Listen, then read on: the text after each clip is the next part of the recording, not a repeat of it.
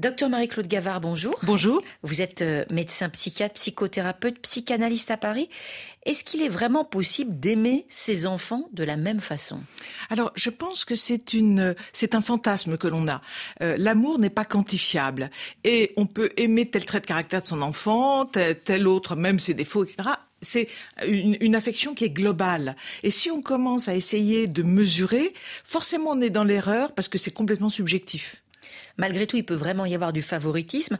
Et quelles peuvent être les conséquences sur le plan psychologique quand on est justement désigné comme le chouchou Mais c'est très embêtant parce que déjà ça fait une fracture avec la fratrie.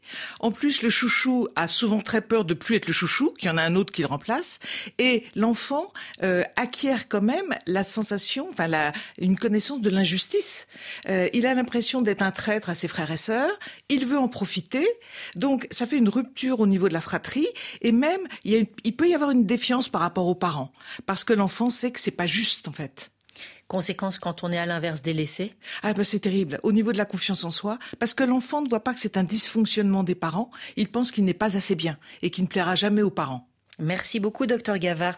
Tout à l'heure, dans Priorité Santé, on va parler des progrès de la médecine de la reproduction avec la question des limites dans ce domaine de l'assistance à la procréation. Un désir d'enfant, jusqu'où aller? Gestation pour autrui, gestation hors du corps, grève d'utérus, clonage. Quels peuvent être les risques d'une médecine reproductive sans limite Comment juger de la légitimité d'une démarche pour devenir parent à tout prix? On se retrouvera à 9h10 temps universel avec nos invités.